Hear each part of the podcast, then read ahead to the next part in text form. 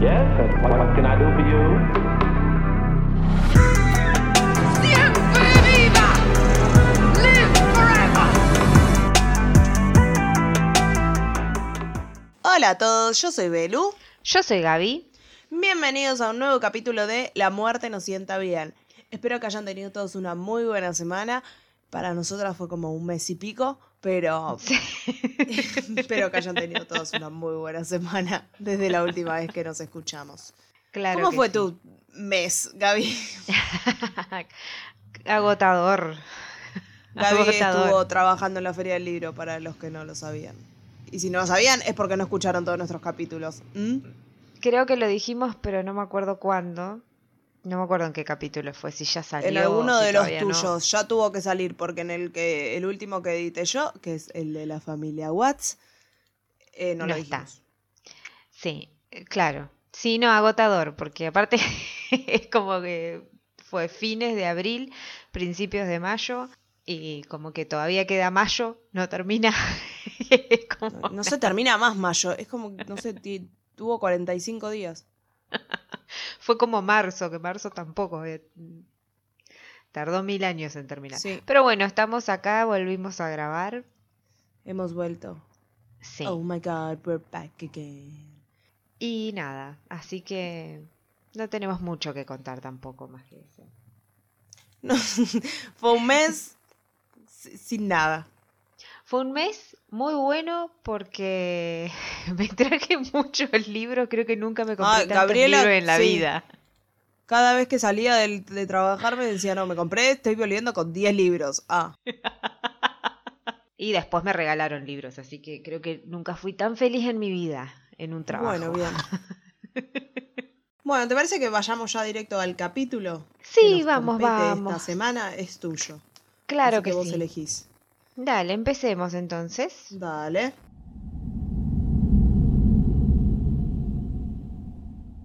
Eh, bueno, voy a contar qué me pasó con este capítulo. Cambié de, capi- de, de opción como mil veces. 45 veces. Porque creo que me quedó la cabeza tan quemada que era como no, no sabía qué hacer. De los capítulos que quería no encontraba mucha información. Y mucha, y voy a decir la verdad, o sea, mucha información encuentro en inglés.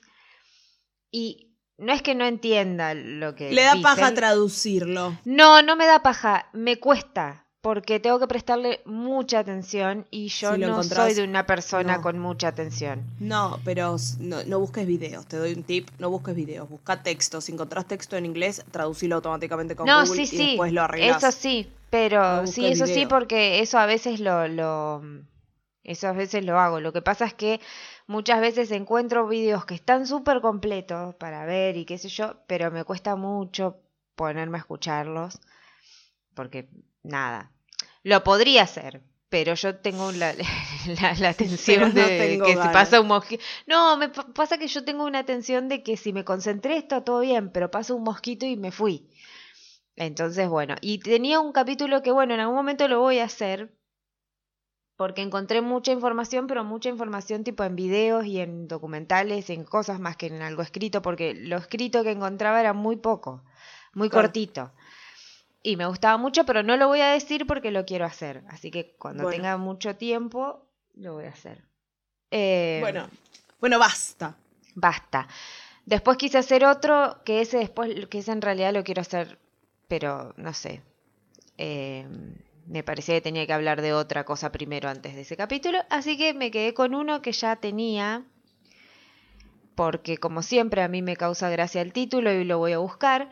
Entonces, después descubrí que era un caso horrible, pero bueno, ya, ya estábamos en el baile. Así que en el caso de hoy voy a hablar de Mijail Popkov, apodado como el hombre lobo. Mira, no Y te sí. burles de los hombres lobos. Después te van a venir a buscar.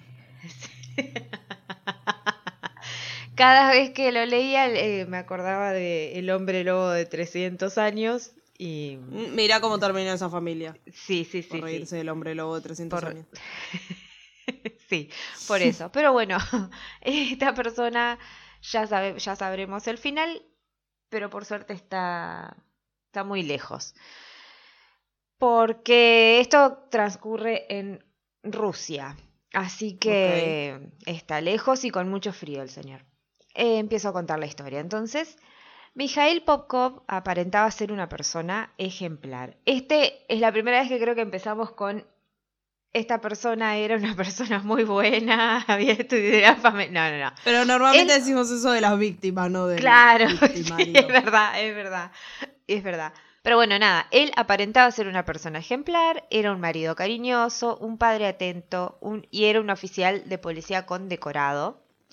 Pero cuando nadie tenía su atención, por las noches se transformaba en otro tipo de persona. Acá con esto dejo como que sí, se transformaba en un hombre lobo. No, pero lamento decirles que no hay transformación de ese tipo, pero sí en alguien violento. Ok. Porque Yo pensé que iba a, ser como Gonzalo Heredia en la novela. que se transformó una vez sola porque era muy caro después de hacer muy la caro la... ¿Te acordás? Y nunca más la transformaron. es verdad, cada vez que pasaba eso me acordaba de, ese, de esa novela y era como, sí, pobre. O sea, se llamaba Lobo la, la, novela y se transformó una sola vez. ¿Qué era con Juanita? No, Juanita Vial era malparida. Con Celeste ¿Con Sabrina García Arena? ¿O Celeste? Celeste, Celeste sí, era. Sí, sí, sí. Así que bueno, voy a contar que a Popcorn le gustaba salir de cacería, pero no cazaba animales, sino mujeres. Okay. Le gustaba verlas sufrir y sangrar. Y gracias a ello estuvo... Sí, sí, sí. Sí, una persona muy tranquila. Y gracias a ello estuvo mucho tiempo donde pudo salirse con la suya y no levantar sospechas, hasta que, bueno, finalmente lo, lo pueden atrapar. Pero vamos a contar quién era este ser despreciable. Y eh, este ser era Mijail, que nació en 1964 en una ciudad llamada Norilsk. Eh, cuando busqué la información de dónde quedaba, bueno, sí, ya sabía que era Rusia, Rusia y qué sé yo, pero eh, aparecía como que era una de las ciudades tipo más al norte de la Tierra, o sea, como que lo que está más arriba, más arriba. Pero también decía una pregunta que era, ¿cuál es la ciudad más deprimente de la Tierra? Y la respuesta era esta ciudad. Era esta. una lástima. Ah, sí, sí, sí. ¿Cómo no se va a convertir en hombre, en hombre lobo? En hombre, En hombre ruso, te lobo. iba a decir, en hombre lobo. Claro, como que mucho frío, mucho, o sea, como que es muy chiquito, no sé, como, como que muy deprimente según la, la nota que había encontrado. Pero bueno, no vamos a hablar de la ciudad, sino que vamos a hablar de este señor. Cuando Popcop tenía cinco, me da mucha risa decir Popcop porque en una traducción de un coso decía popcorn. Y como que casi lo escribo así toda la nota, pero bueno, no. Cuando Popkov tenía cinco años, sus padres viajaron mil kilómetros al sur de Angarsk, que era donde vivían, y lo dejaron con su abuela. Al tiempo, como mucho tiempo después, sus padres vuelven. Eh, o sea, no encontré cuánto tiempo quedó, pero ahora más o menos vamos a decir estimativo, porque al volver traían con ellos a Lena Popkov, que era su hermanita menor recién nacida. O sea, al paso del tiempo que los padres vuelven a Angarsk, eh, no sé si es durante todo el embarazo de la madre o que lo dejaron tipo unos meses porque la madre iba a parir. Eso no, no, no lo encontré en ningún lado que, que explique en cuánto tiempo, pero como que lo dejaron un buen tiempo con, con, con la abuela. Okay. Eh, no sé por qué, pero bueno, qué sé yo, capaz tenía, querían tener el pardo tranquilo sin un crío ahí que le rompa los huevos, pero bueno, no sé.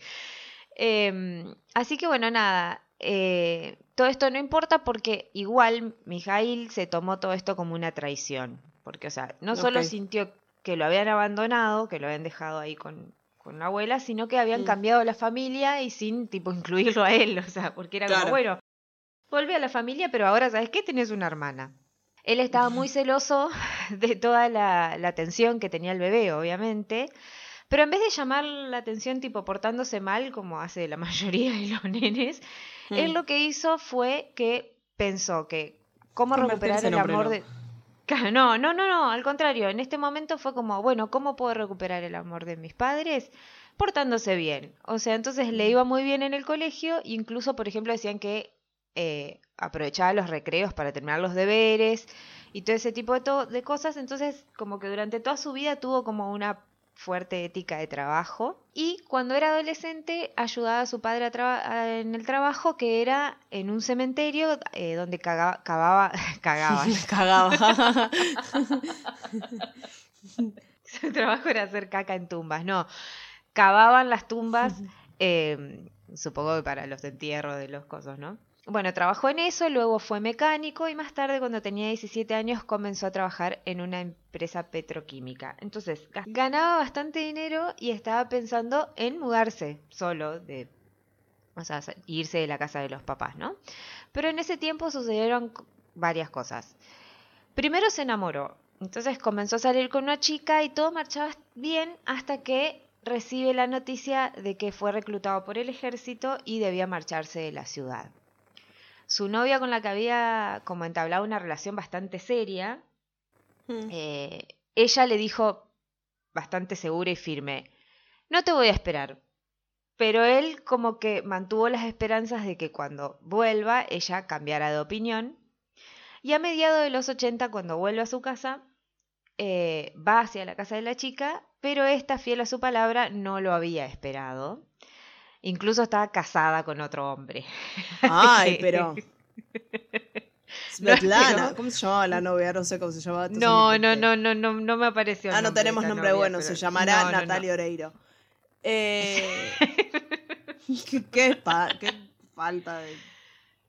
No sé cuánto tiempo él estuvo, pero se ve que unos años, pero tampoco muchos, no sé. bueno, Además me lo imagino tiempo a él tipo esperando como, ay sí, pero mi novia me está esperando porque me ama. Y llega y la mina ya tenía tipo 10 hijos, un marido. un- Claro, igual ella le dijo, tipo, no te voy a esperar, ¿viste? Se, re que se casaba tipo al mes que él se iba, pero bueno.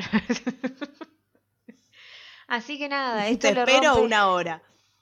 Claro, esto le rompe el corazón y decide ir a la casa de sus padres para sorprender a su mamá con un ramo de rosas. Pero al llegar los encuentra a los dos, o sea, al padre y a la madre, en una situación medio extraña, donde había incluido sexo, alcohol y otras personas. Creo que había una sola persona más, en algunos lugares donde decían que era un amigo del padre, en otras decía que había más gente, no sé, pero bueno, estaban en esa situación Mm. y que no voy a dar detalles porque decían detalles, pero no importan los detalles. El tema es que esto lo enfurece a él, porque no solo ve lo que estaban haciendo sus padres, sino que también como que estaban borrachos y esto era como que mm, luego va a tener algo que ver con, con lo que él hace para escoger a, las víctimas que, que más tarde tiene, porque usa el, eh, el alcohol, pero no como método de caza, sino como método de prueba. Pero bueno, lo voy a explicar más tarde a eso. Bueno, nada, pasa el tiempo y en 1986, cuando este tenía 22 años, conoce a Elena. Esta sí tiene nombre. Que Ok. tenía 20 años en ese momento. Esta no se llama Natalia. Eh, No. Se conocen en un centro de esquí, que era como una actividad popular en la zona, y enseguida conectaron bien. Pero ella en ese momento estaba de novia, y para suerte de Popkov, el novio de Elena estaba en el ejército y todavía estaba fuera de, los- de la, ciudad. Entonces, esta vez le tocaba a él. Elena no esperó a su novio y se quedó con Mijail. Entonces fue tipo al revés. Es O una sea, historia en la que él. nadie espera a nadie acá. No, no. Es como, bueno, vos estás en el ejército, este señor vino a mi puerta, es como me quedo con este Claro. señor, que ya está acá. Así que nada, bueno, estuvieron unos meses juntos hasta que se casan. Luego del matrimonio, él se va a vivir al departamento donde ella vivía con, con su abuela. Y tiempo más tarde tienen a su primera hija que se llama Ekaterina, a quienes llaman Mm. Katia. Ok. Y, Las y cosas... esa después creció para ser una drag queen en RuPaul. Sí, sí, sí. Las cosas fueron mejorando. Popkov se encontró con un amigo que formaba parte de la policía. Y esto llamó la atención ya que en la Unión Soviética en ese momento la policía era muy respetada y como temida. En la comunidad eran como conocidos por hacer lo que se les cantaba, digamos. O sea, disparar primero y luego fijarse si, si tenía algo que ver la persona a la que le habían disparado. Tu tío Arturo tenía un dicho. Primero dispara y luego los revisas. Y como que esta idea le empezó a gustar eso de ser el juez de lo que estaba bien y lo que estaba mal, pensaba él. Así que dejó su trabajo y se inscribió en un programa de formación de, en la academia policial. Una de las evaluaciones que debía pasar era la psicológica, obviamente, como creo que en todos los tipos de, ya sea de trabajos o de cosas. Y mm, esto lo hacían para determinar si era apto para el servicio, sobre todo para este tipo de trabajo. Cop- eh, Popkov pasó el examen, pero los encargados como que vieron que en los resultados él tenía como un carácter con tendencia al conflicto y a ser bastante hostil. Y también como que tenía una inestabilidad moral y desprecio por seguir las normas. Pero de todos modos, como lo dejaron pasar. O sea, era como, bueno, igual puede ser policía, ¿viste? Entonces, en el 87 juró como oficial de policía. Durante los siguientes años todo era perfecto. Él tenía una linda familia, un trabajo que le gustaba. Todos parecían estar felices hasta que el día 8 de marzo, o sea, el Día Internacional de la Mujer, todos se preparaban para grandes festejos, para, el- para, no sé, festejar ese día, que no se festeja, pero bueno, no importa, no vamos a entrar en esa. No. Y Mijail regresa temprano a su casa para saludar en ese día a su esposa y a su hija.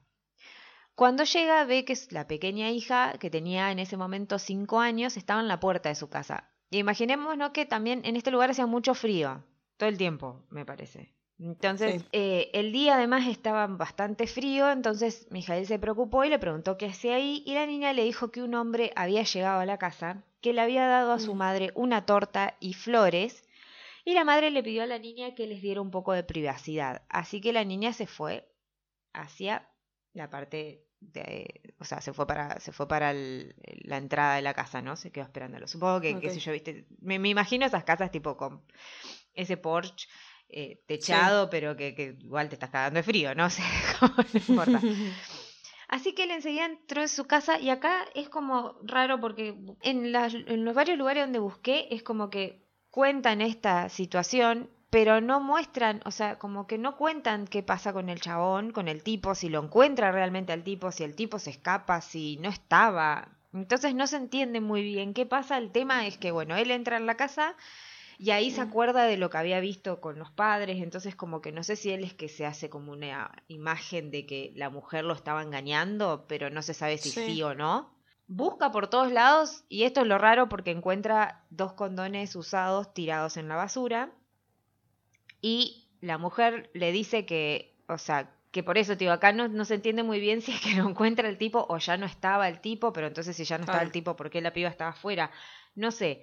El tema es que ella le dice que no, que no lo había engañado, que los condones que estaban ahí eran de un amigo que había pasado la noche ahí, pero que no había estado con ella. Entonces, no, no, no sé, no sé qué pasó. Y bueno, igual no es lo importante, o sí. Porque él se emborracha y dice, empieza a, a tener como pensamientos de querer hacerle daño a su esposa, pero al Mm. final como que no habla más del tema. Le deja de preguntar si era verdad o no, pero él seguía pensando en eso. Y él ahí es como que se decepciona porque piensa que su mujer era diferente, que nunca hubiera podido hacer algo así. Y empieza a tener como pensamientos muy violentos porque soñaba con lastimarla y matarla. Pero en una, en un, me dio risa que en una nota decía resistió su tentación, como que no sé, tentación, tentaciones tipo, no sé, que te gusten los chocolates y ver un chocolate y querer comerlo, o que no puedas hacer una cosa y la haces, pero Claro, no tipo, evitar matar matar. Claro. Eso no es una tentación. Y de- decide que no quiere lastimar a su esposa, pero mejor entonces que sea otra mujer. Porque Claro. no voy a lastimar a mi mujer, pero vamos a buscar por ahí.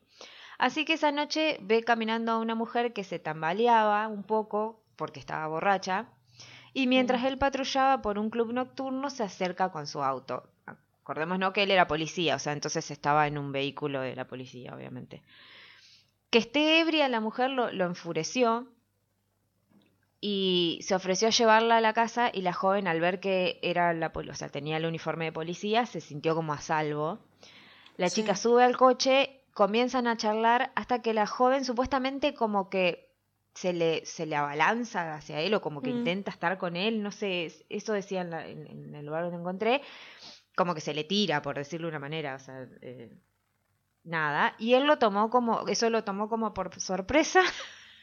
O sea, esto es horrible lo que va a pasar, no me puedo reír de esto, pero es como, él va, yo me imagino la situación, tipo, él va manejando, la mina es como que, no sé, lo quiere besar, ponele, qué sé yo, no sé, Mm. algo así, y él es como que, eh, eh, eh, pero no es que le dice, che, pará, pará, no, y tipo de última es bajate. No, le pega y la deja inconsciente. O sea, le da un golpe en la cabeza, creo, y la deja inconsciente. O sea, ¿qué? ¿Qué carajo? Pero bueno, cuando ve que el cuerpo está así, es como que dice, bueno, no sé qué hacer.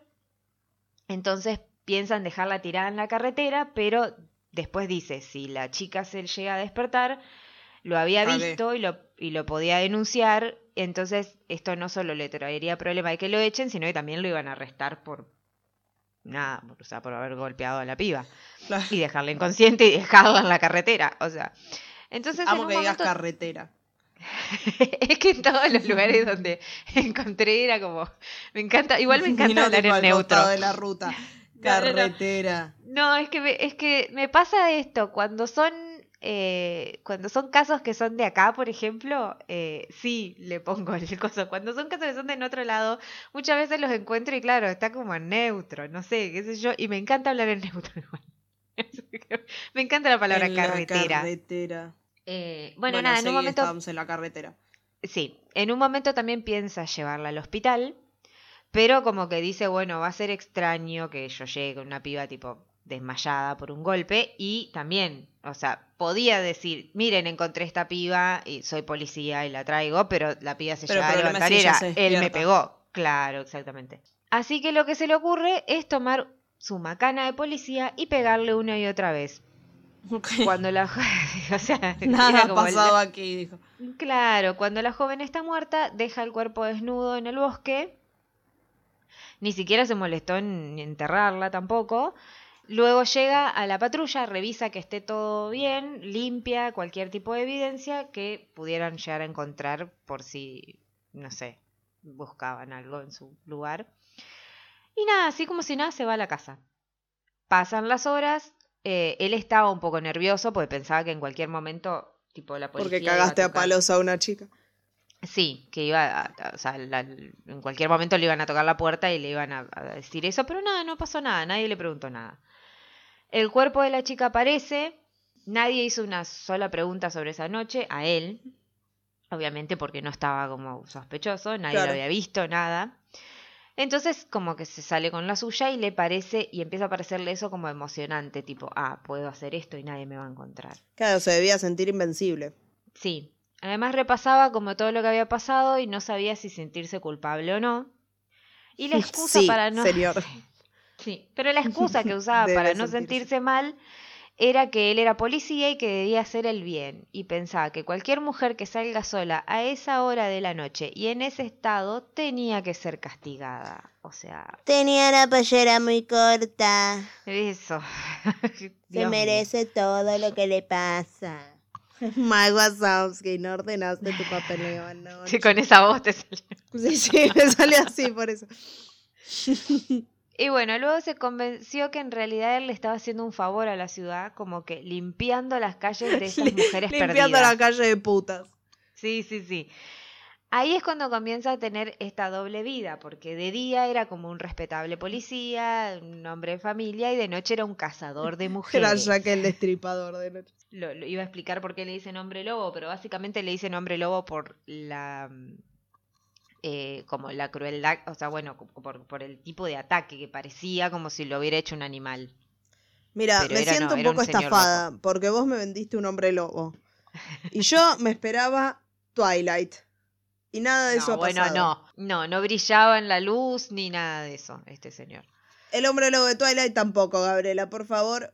Sí que brillaba cuando se mostraba El la hombre luz. lobo no. El que Ah, el brillaba hombre era lobo. Edward. Ah, verdad. el hombre Bueno. lobo solo Bueno, tenía perdón. muchos abdominales. De repente salió la fan Y, que había y- y él. de- y después hay como toda una historia bastante rara con la hija de ella. Que. mm, pero bueno, no le Dejémoslo pidamos acá. mucho a Twilight.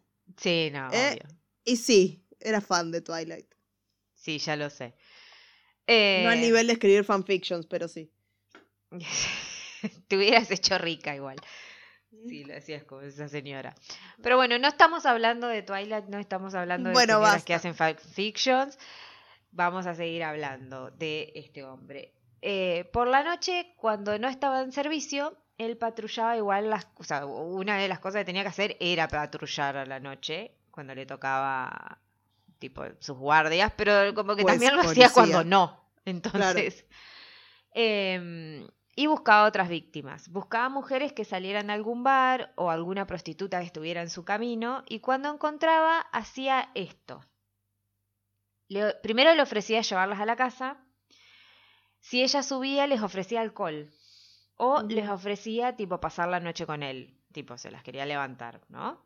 Si la mujer le decía que no a cualquiera de las dos propuestas, a contrario de toda la gente, de todos los otros tipos de violadores y esas cosas, él ahí consideraba que se estaban comportando de una buena manera, entonces iba y las dejaba en la casa. Incluso si las pibas estaban medio borrachas, las ayudaba a entrar y todo, y se iba. O sea, O sea, mataba gente, pero no era no. Respetaba el no es no. Eh, claro, claro, claro, pero igual esto va porque tenía un mami issues, que era que la madre era borracha, entonces eh, como que tipo, ah, no tomas alcohol, ah, no, no tenés sexo con extraños, entonces eres una muy buena persona, entonces Debe te ser llevaré una a tu mujer casa. respetable.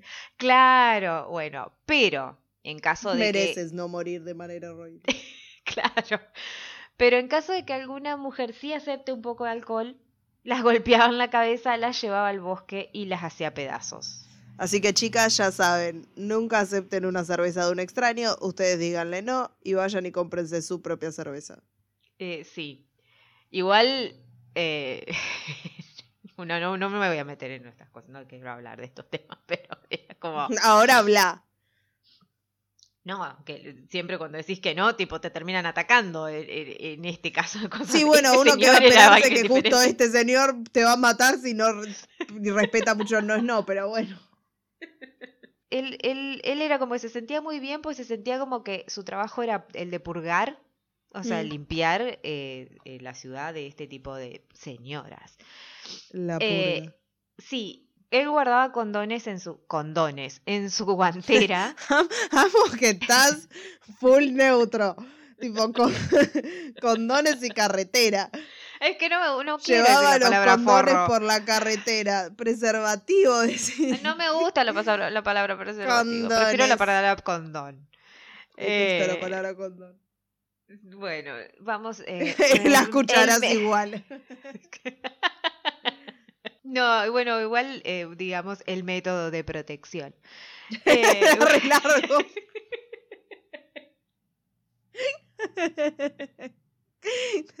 Él llevaba el método de protección. Siempre además tenía que cambiar la voz.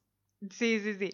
Pero bueno, nada, guardaba los condones en la guantera, porque si alguna le decía que sí, primero estaba con ellas, o sea, primero tenía sexo con ellas y luego las mataba, pero también lo hacía a la fuerza, o sea, también tipo las violaba antes de matarlas y otras veces directamente las mataba y luego tenía sexo con el cuerpo sin vida. O sea, Eso eh, pasa a veces, sí. Sí, eh, o sea, eh, todo, todo, todo, o sea, todo, probaba todo el tipo. Un boludo. No sé si es que ya llevamos bastante tiempo haciendo esto, pero no me sorprendió ni me horrorizó. No, no, no, porque siempre hacen lo mismo. Con, con que esté con el cuerpo sin vida, ah, Sí. hemos escuchado un montón de casos. Sí, sí, sí, sí. Eh, sí, es como que lo dije, viste, tipo al pasar. sí, y como que se- cogía el cuerpo. Ah, Era como, Dale. bueno, tenía tres maneras, tipo co- eh, consentidas, no consentidas y necrófilo. muertas. ¿viste? Como- Pero bueno. Eh, más adelante comienza a hacer lo siguiente, toma armas, las que están confiscadas, porque acordémonos que él es policía, entonces tiene acceso a un montón de cosas. Eh, entonces en la estación de policía había armas confiscadas, él las agarra, las guarda y entonces cuando asesinaba a estas personas, luego limpiaba las armas y las dejaba cerca de la escena del crimen, como para confundir de que, ay, bueno, no sé, había un cuchillo por ahí o había un revólver, lo que sea, eh, de quién sería y como no tenía huellas tampoco porque las limpiaba, era como mucho más difícil de...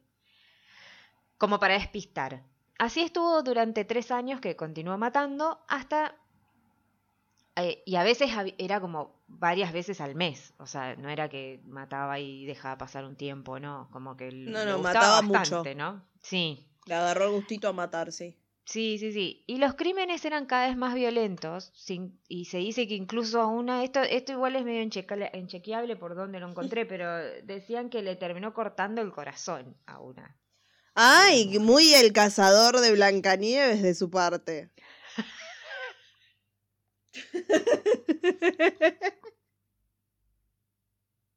Pero el ¿te acordás que- ejemplo. Pero te acordás que la reina le había dicho tráeme el corazón y Sí, él le cortó sí. el corazón a un animal y se lo hizo guiso? Claro, No me acordaba de tanto. pero. Cazador barra cocinero.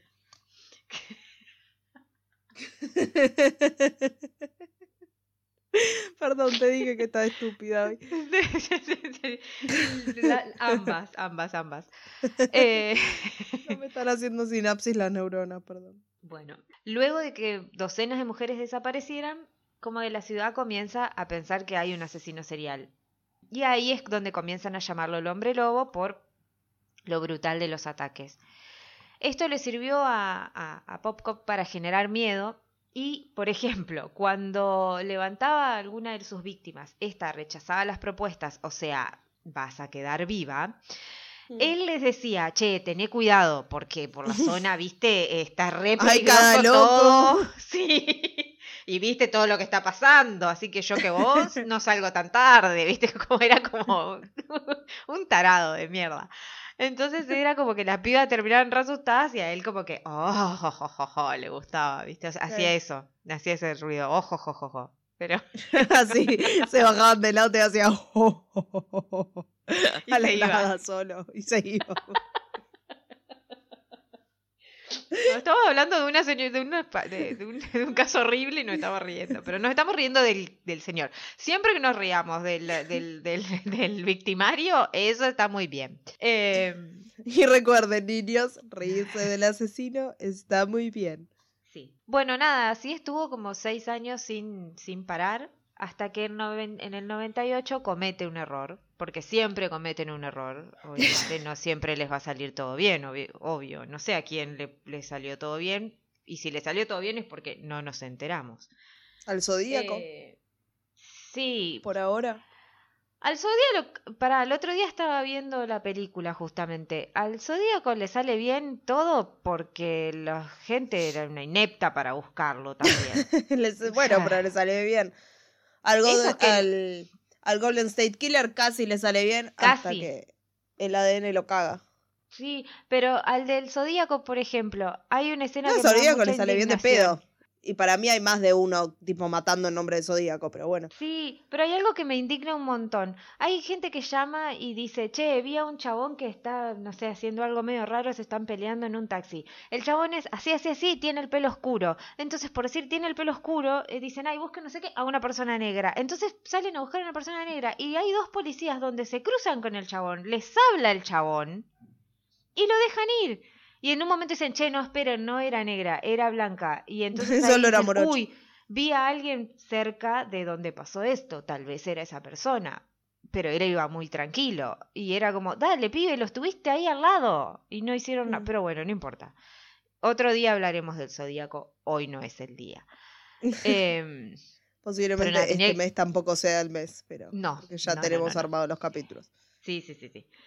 Pero bueno, sigamos. La noche del 26 de enero de 1998, el invierno ruso pegaba muy fuerte en la ciudad, como que si nunca hubiera frío. Igual me parece que no, no sé si hace tanto frío todo el tiempo. Bueno, capaz en esa ciudad sí, porque es No tipo, sé. como, no sé, Ushuaia, ponele acá. Gente de Rusia, nuestros oyentes rusos. ¿Cómo es el verano y la primavera allá? ¿Hace frío o...? Igual enero, esto sí te tenés que estar cagando de frío, es pleno invierno enero. Claro, sí, por eso, bueno. Eh, pero bueno, nada, hacía mucho frío, pero igual es Betlana. Es verdad ese nombre que le puse al- a la novia primera. Después Ah, es verdad, es verdad que dijiste. Pero- Sí, sí, sí, sin saberlo. Yo no, me- no le presté atención a lo que me había dicho solo Natalia Oreiro. Qué raro que Eh, nunca me prestes atención. No, porque no escuché que Me voy, dijiste no quiero hacer más este podcast. basta, perdón, basta. Les pido mil. Perdón. Eh, bueno, nada, ella sale a divertirse esa noche y cuando vuelve a la casa o sea, vuelve de la casa de un amigo, un policía det- detiene su, su patrullero y le pregunta a dónde iba y se ofreció a llevarla. Ella como que lo ve, bueno, nada, el uniforme y tipo la, la apariencia de este hombre parecía una buena persona, además era una persona mayor, le dio como confianza y entonces acepta subir. Ella no Spoiler, no era una buena persona. no, ella no sospechaba nada hasta que vio porque se ve que le dijo, bueno, vivo en tal lado y él se pasó de su cabeza de la casa y no se detuvo, entonces dijo como, "Mm, hay algo raro acá. Le pregunta si se había equivocado, él no le contesta y acto seguido, mientras ella temblaba, pero no de frío, sino que de miedo, este se dirige al bosque y le dice que se baje y que lo acompañe. Al ingresar al bosque, él le dice que se quite toda la ropa y segundos más tarde él le estaba golpeando la cabeza contra un árbol. Ella se cae al suelo y consigue como zafarse de él y comienza a correr. Bien, no tenía... Sí, lo que el tema es que no tenía las llaves de- del auto de él, por ejemplo, como para poder escaparse. Entonces, y además también, imagínate que te, te acaban de cagar a palos contra un árbol, ¿no? Eh, o sea, se- Claro, eh, estás rara. Sí, sí, sí. Y además estaba desnuda con el frío que hacía, o sea, peor todavía. Pero entonces ella empieza a, a pedir ayuda, ve a un hombre que estaba paseando al a un perro y como que le va a pedir ayuda, pero tipo, vos ves que viene corriendo una piba así, como que se asusta el, el chabón y se va. Mm. Entonces ella como que se esconde eh, entre el bosque para... eh, nada, se esconde para que no, no la encuentre él. Y ve pasar a un auto, entonces sale corriendo y le va a pedir ayuda, pero con tanta mala suerte que era Popkov el que manejaba. No. Así que este intenta terminar lo que empezó, le arranca parte del cuero cabelludo y al comenzar a mutila- mutilarla, que no explicaba bien qué es lo que le hizo y mejor porque no hace falta los detalles, pero algo le hace que la- la joven termina con el cuerpo paralizado y, y ahí la tira al lado de la carretera.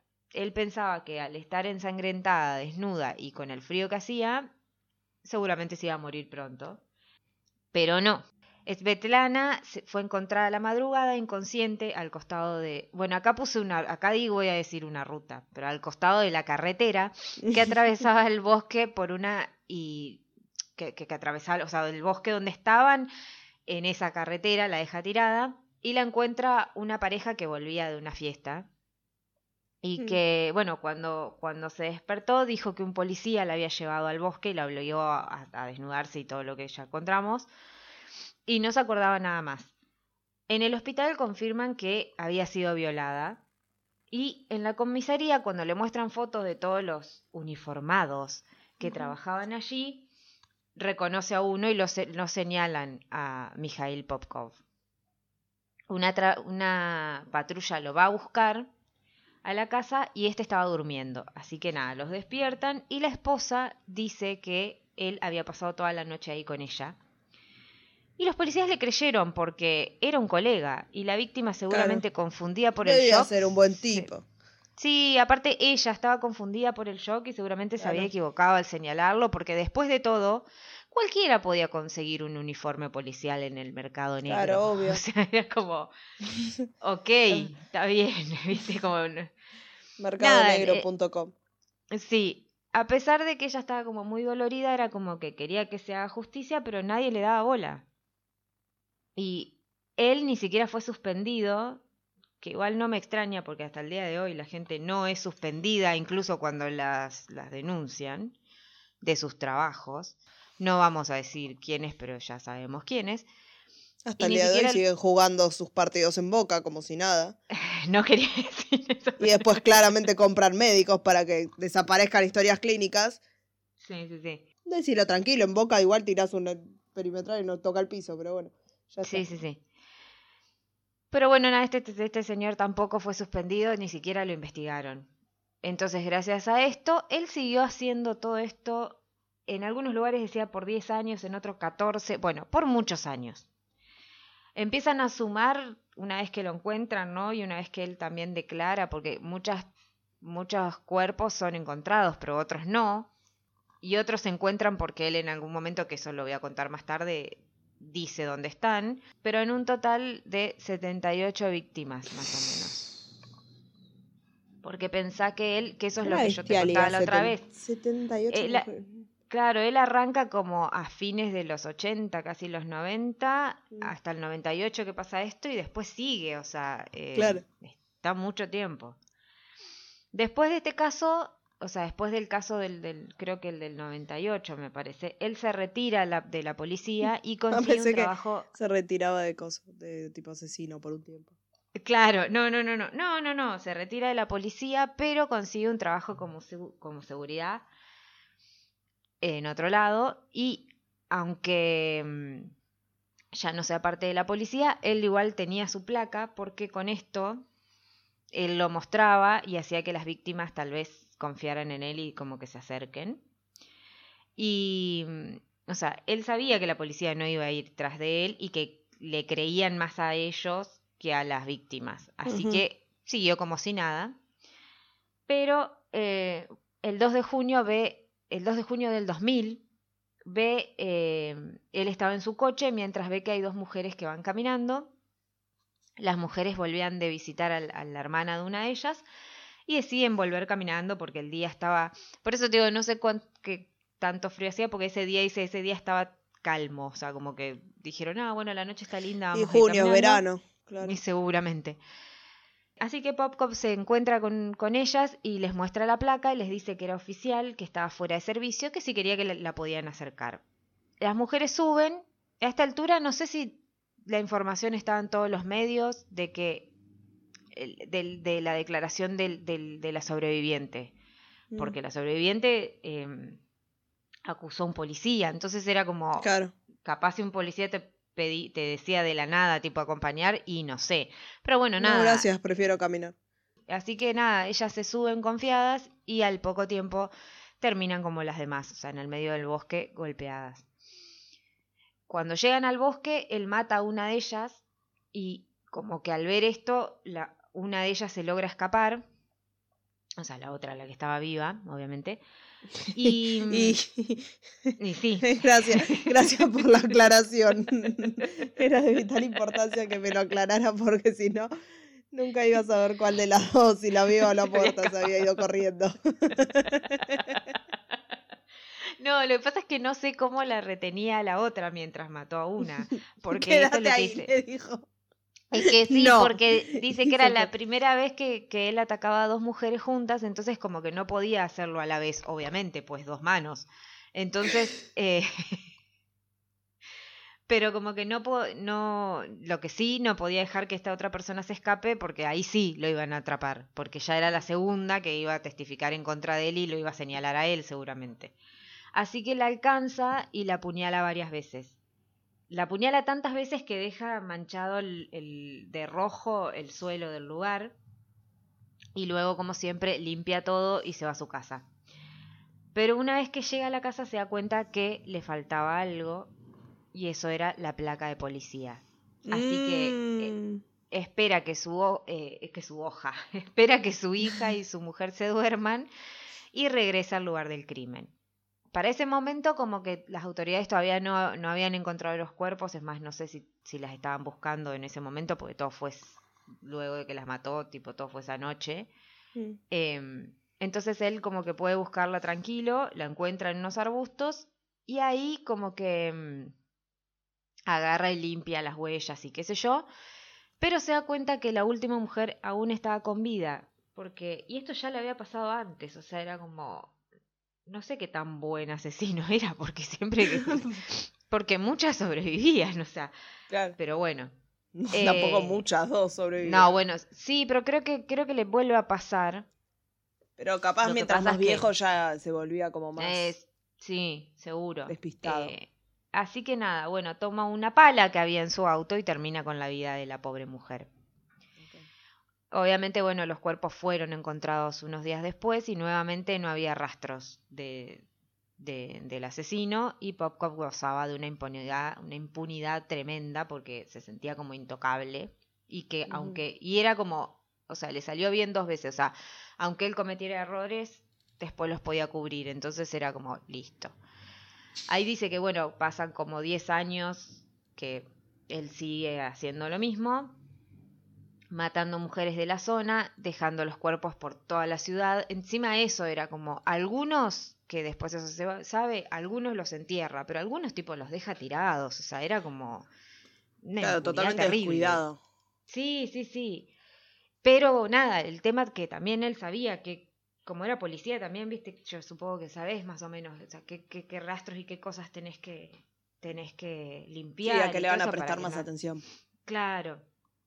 Incluso en ese momento entonces la gente, o sea, la población del lugar, empieza a creer que los investigadores como que estaban del lado del asesino, porque era imposible que no tuvieran ninguna pista de nada. Eh, y bueno, nada, eh, como tenía un empleo como guardia, esto como que le daba más libertad de, de- de moverse por donde, se, donde quería. Ah, vas a escuchar un sonido de un gatito, es el vecino, el gatito Bueno. vecino.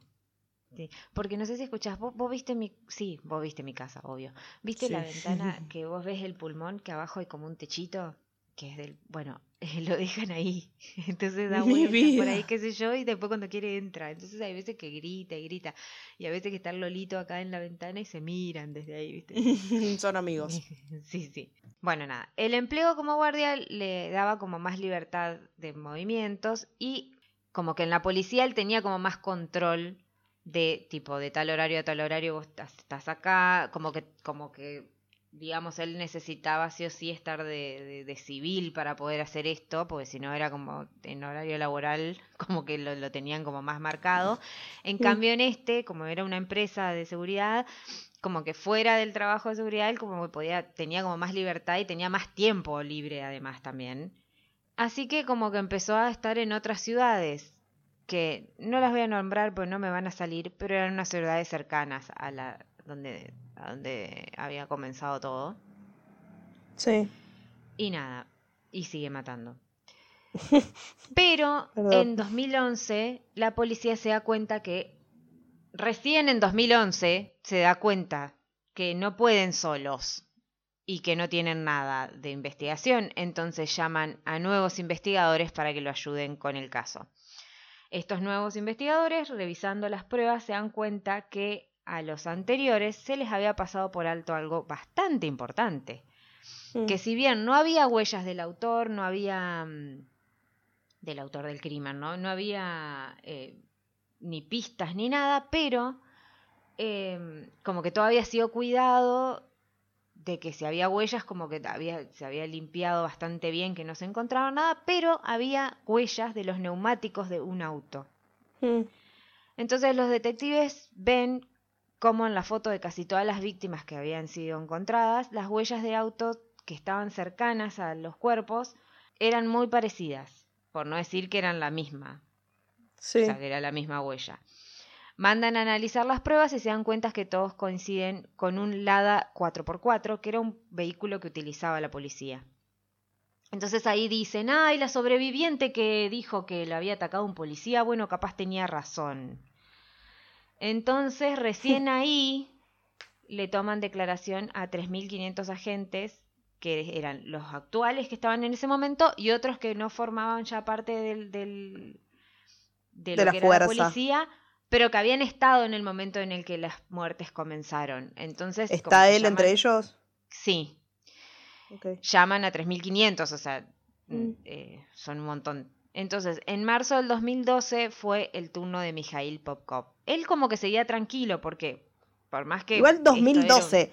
O sea, 2012. La primera persona que lo acusó y dijo, tipo, fue él, porque dijo fue él, nove- fue en el 98. Sí, sí, sí, sí. o sea, sí. se, se merece la cárcel él y se merecen absolutamente todos esos policías que dijeron, ay, no, debe estar confundida. Sí, bueno.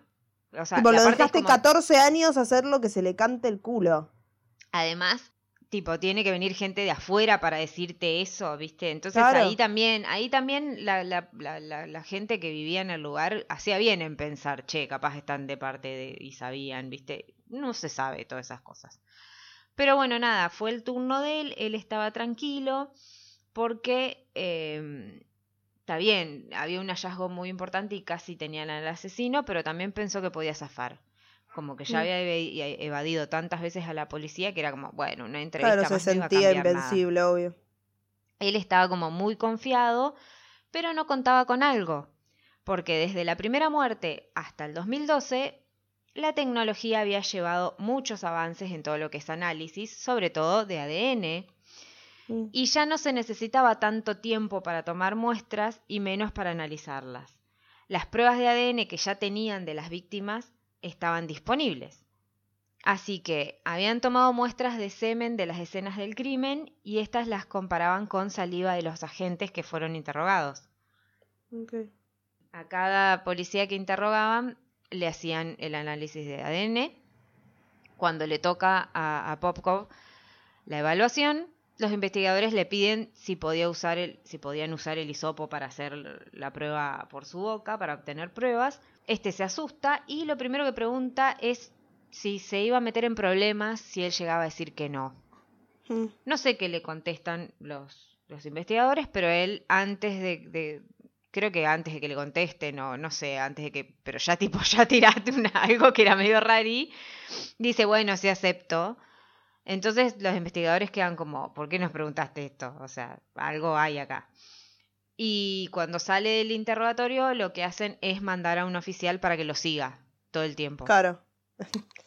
Entonces, lo que se dan cuenta es que él, después de salir de la oficina de, de la policía, se va a la oficina de un abogado. Entonces, como que eso lo hizo, esto lo hizo más sospechoso. Pero como que no lo podían atrapar solamente porque fue a consultar con un abogado. Entonces, como Claro, no, tenías pruebas, nada más por ir al nuevo. Claro, entonces durante seis semanas los investigadores los siguen vigilando hasta tener los resultados del ADN, donde finalmente en junio de ese año tienen la respuesta y las muestras coincidían con él. O sea, por fin habían encontrado al hombre lobo. El 23 de junio de 2012 lo van a buscar a su casa, pero no lo encuentran y lo detienen unas horas después en un control de una ruta cuando manejaba hacia Vladivostok, que es otra ciudad, supongo, de- del lugar, eh, donde pretendía vender el auto, que era un Lada 4x4, similar al de la policía, para comprarse otro. Ahí las pericias demuestran que los neumáticos de este auto coincidían con las huellas que habían encontrado en el bosque cerca de los cadáveres de las víctimas, o sea, estaba hasta el cuello. Al día siguiente, el fiscal convoca una conferencia de prensa y dice que no hay duda de que Popcop cometió estos asesinatos. Pero la esposa, Elena, no podía creer que su esposo era el asesino que tanto tiempo habían estado buscando y dijo, Llevo más de 20 años casada con él. Es un hombre bueno incapaz de cometer los crímenes de lo que lo acusan. Si fuera liberado ahora mismo no, ni- no diría ni una palabra y seguiría viviendo con él. Esto es una equivocación terrible. Pero para desgracia de la mujer, Popkov declaró lo contrario. Cuando confesó, dijo que la primera tanda de crímenes que cometió fue a 22 mujeres y que hubo otros dos intentos de asesinato, donde uno de esos intentos de asesinatos es el del, el del 98, a quien Ujú. nadie le creyó a la chica al principio. Eh, también dijo que el primer homicidio fue espontáneo, aunque se piensa que no, porque esa noche él había salido en busca de alguien, o sea, no es que fue tipo, ay, me crucé con alguien y la maté, no, él salió decidido a hacer algo malo a alguien. Claro. Y él lo que dice es que todo fue porque estaba enojado con la esposa porque ella lo había engañado y que al verla borracha a la otra piba la- lo enfureció y la mató. Y dice, después de eso empecé a hacerlo de manera planificada. Me propuse purgar la ciudad de prostitutas. Dejaba, dejaban a sus esposos e hijos en casa y salían a emborracharse como si fuera la última vez. Por supuesto, nadie está libre de pecado, pero uno no debe lastimar a sus seres queridos. Eh, pero estaban lastimándose mujeres, o sea, era como, bueno. En una nota decía, el buen policía también colaboró, ayudó a encontrar otros cuerpos que había enterrado. O sea, lo de buen policía y lo que ayudó, tipo, es sarcasmo, supongo, porque evidentemente, o sea, por más que lo hayan atrapado, seguía se seguía sintiendo como con poder, porque era como, bueno, sí, yo las maté, acá están. Viste, como diciendo, Claro. acá, las, acá las tengo. Y dice, y él también dice, a unas las enterraba, a otras no, no hay razón para eso, lo decidía en el momento. Que eso dijo cuando se lo preguntaron de que por qué algunas las dejaba tiradas y a otras no. También describió en, en detalle mucho de los crímenes y recordó detalles de, la- de las víctimas, como aros, la ropa que tenían puestas o tatuajes. Un sexólogo forense concluyó que, aunque sus acciones parecían la de alguien fuera de sí, él como que sabía muy bien lo que estaba haciendo, así que fue a juicio con todas las pruebas en su contra y las declaraciones que él había hecho. Y en 2015 fue sometido a un primer juicio acusado de 22 asesinatos y dos intentos de homicidio, lo encontraron culpable y fue condenado a cadena perpetua. Estaba destinado a pasar sus días en Delfín Negro, que es una unidad penitenciaria de la frontera de Kazajistán, donde se encuentran los criminales más sádicos de Rusia. Mientras tanto, su, su esposa y su hija no querían creer que él fuera culpable, lo defendían en todo momento, hablaban con la prensa y decían que él no era un asesino. Su hija incluso dijo que ella iba a intentar resolver los casos para poder así mostrar la inocencia de su padre, pero bueno, no Misiela, porque la ADN habló y lo, lo identificó a él y además él la Pero además él no sobreviviente dijo que también, lo hizo. Y él también, o sea, las Él declaraciones no lo de él, admitió, entonces- claro. Sí, entonces O sea, era como, ponele que dale. decís, no, falsificaron el ADN, a ella no le creo, pero lo dijo él. Tal cual. Aparte era como tres cosas. ADN, lo que dijo la sobreviviente, más las declaraciones del propio asesino. O sea, era como... Claro. Ya está. Pero Pero si bueno, me decís que no lo hubiera admitido, bueno, podés quedarte en la de le creo porque es mi papá, pero... Sí. Sí, sí, sí. Pero bueno, nada, la esposa por, por su parte también lo defendió, pero sabiendo que cuando a él lo habían ido a buscar, ella mintió porque esa noche era obvio que él no había estado ahí en su casa. mm, Entonces, no se sabe por qué mintió en ese momento. O sea, eso sí no se sabe. Si ella, no creo que ella haya sabido de todas las muertes, pero sí sabía que el marido no estaba en la casa. Claro. Como que en un momento ella se da cuenta de que, bueno, sí, era él el asesino, pero como que no cambia las declaraciones y me parece que es porque si no, ahí ella queda envuelta en que lo, encubrió esa noche.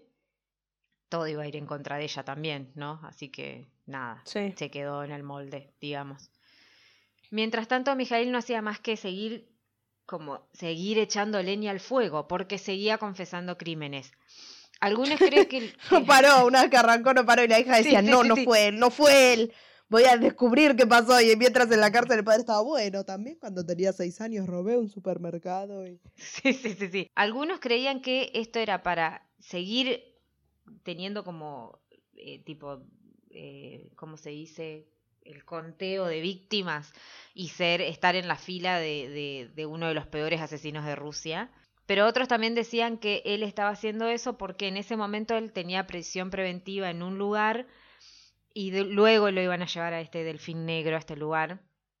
Entonces, como que mientras él seguía diciendo, podían como que volver a abrir el juicio, está bien, lo iban a acusar de más cosas, pero como que dilataba la ida a este lugar. O sea, mientras, Claro. mientras el juicio estaba, él seguía en este lugar preventivo. Y bueno, y lo logró porque hubo otro juicio y la población como que no estaba muy conforme igual con, con que le dieran cadena perpetua, quería que lo ejecuten directamente. Y sí. Pero bueno, nada, llegamos al 2018, se realiza un nuevo juicio el 10 de diciembre y el tribunal eh, lo condena por 56 asesinatos más. Los otros tres presuntos homicidios no se pueden con- confirmar por, falta de pruebas y le dan una segunda cadena perpetua. Con esto era, había, como ya dijimos, o- 78 muertes comprobadas. Él confiesa otras dos pero que aún no, son, no fueron juzgadas. Y entonces ahí Mijail, alias el hombre lobo o el maníaco de Angarsk, se convirtió en el mayor asesino en serie de la historia criminal de Rusia. Para el 2020 todavía estaba en Delfín Negro y ahí me causó gracia que lo tenían fabricando mascarillas durante la pandemia del coronavirus. Que sea útil, dijo. Sí, pero bueno, nada, el apodo del hombre lobo se lo dieron por la manera en cómo él atacaba a sus, a sus víctimas, parecido al ataque de, de un enorme animal, pero también su nombre encaja con que tenía una doble vida, o sea, de día era un buen policía con su familia perfecta de- y de noche era un ser espantoso que ni las personas más cercanas lo iban a poder llegar a reconocer. Claro, Y ahí termina Detalle. este capítulo. ok. Por suerte está encerrado todavía, este señor. Y, y que no salga. No. Supongo que va a morir ahí adentro. Así que. Dios quiera, Dios quiera, Gabriela. Bueno, eso fue todo por hoy entonces con el capítulo del hombre lobo, que no era hombre lobo, que yo me esperaba un capítulo totalmente distinto cuando me prometes un hombre lobo. Pero bueno, ¿qué se le va a hacer? Bueno, era metafóricamente hablando de la doble vida como tiene el hombre lobo. Igual en realidad sí, porque las, atica- las atacaba como un animal, o sea que como un animal feroz. El lobo feroz. Eh, Pero bueno, nada. Bueno, entonces ahora ya saben qué. Viene el momento que todos odian. Ustedes odian, nosotras odiamos. El momento que todos queremos pasar por arriba, que es el momento del speech final, en el que les decimos que estamos disponibles en todas las plataformas en las que se puedan escuchar podcast, Apple Podcast, Google Podcast, Spotify. También estamos en YouTube, nos pueden encontrar como La Muerte Nos Sienta Bien Podcast, pueden pasar por ahí, suscribirse a nuestro canal, darle like, activar la campanita para que llegue una notificación cada vez que subimos video, que es cada vez que se sube un capítulo. Y también nos pueden seguir en las redes, que cuáles son, Gaby. Sí, nos pueden seguir en Instagram, que es arroba la muerte nos sienta bien. Y también tenemos un mail que, bueno, como que está ahí por las dudas. que es eh, la muerte nos sienta bien arroba gmail.com. Eh, Si quieren merchandising, también tenemos una tienda de Flash Cookie en la que pueden encontrar merchandising hermoso. Sí. Eh, no está la taza. Ahí no ese están las tazas del sorteo. No. si quieren, si alguno quiere una taza, mándenos un mensaje privado, porque Y ahí les decimos. las mandamos a hacer aparte, sí. Sí, sí, sí. O el llavero, que es muy lindo. Ay, el llavero es lo más, lo amo también. Sí. Así que bueno. Con Bueno. esto concluimos. Con esto concluimos y me parece que como fue un capítulo sobre Rusia, solo puede terminar de una manera. De imaginar